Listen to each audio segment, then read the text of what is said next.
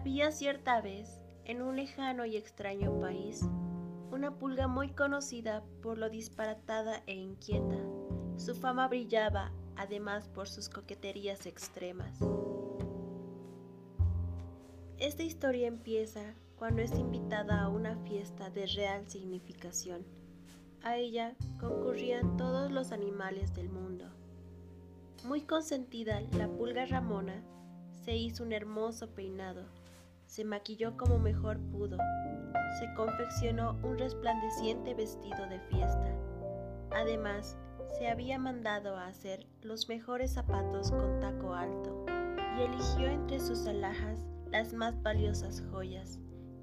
Y así elegantemente vestida, asistió a tan importante acontecimiento.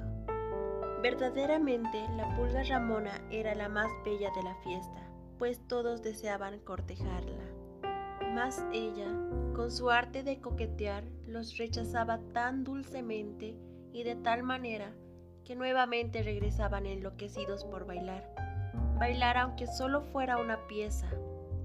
De pronto se le ocurrió imponer una regla, la misma que consistiría tocarles la mano antes de concederles el baile y por supuesto elegir al dueño de sus amores.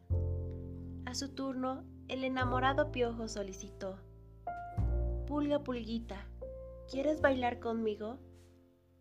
Primero tocaré tu mano, dijo.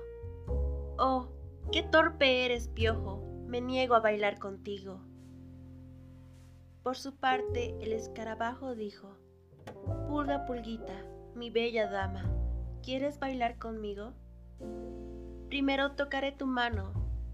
Oh, qué frío, me niego a bailar contigo. Lentamente se le acerca el chinche y dice, Pulga Pulguita, ¿Me permites bailar contigo esta pieza? Primero tocaré tu mano, dijo.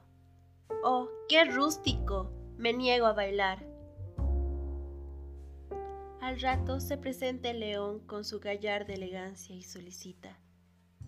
Pulga pulguita, ¿me permites bailar contigo? Oh, es un gran honor, señor de la selva, pero qué uñas afiladas tienes. Me niego a bailar con su majestad. Y así pasaron los animales del bosque, uno a uno, hasta que le tocó el turno al elefante, que con toda arrogancia y luciendo sus valiosos colmillos de marfil, dice reverente, Pulga Pulguita, ¿me concedes el honor de bailar contigo? Primero tocaré tu mano, dijo la pulga Ramona. Oh no, gritó horrorizada. Fue lo último que pudo exclamar el pesado elefante la había aplastado.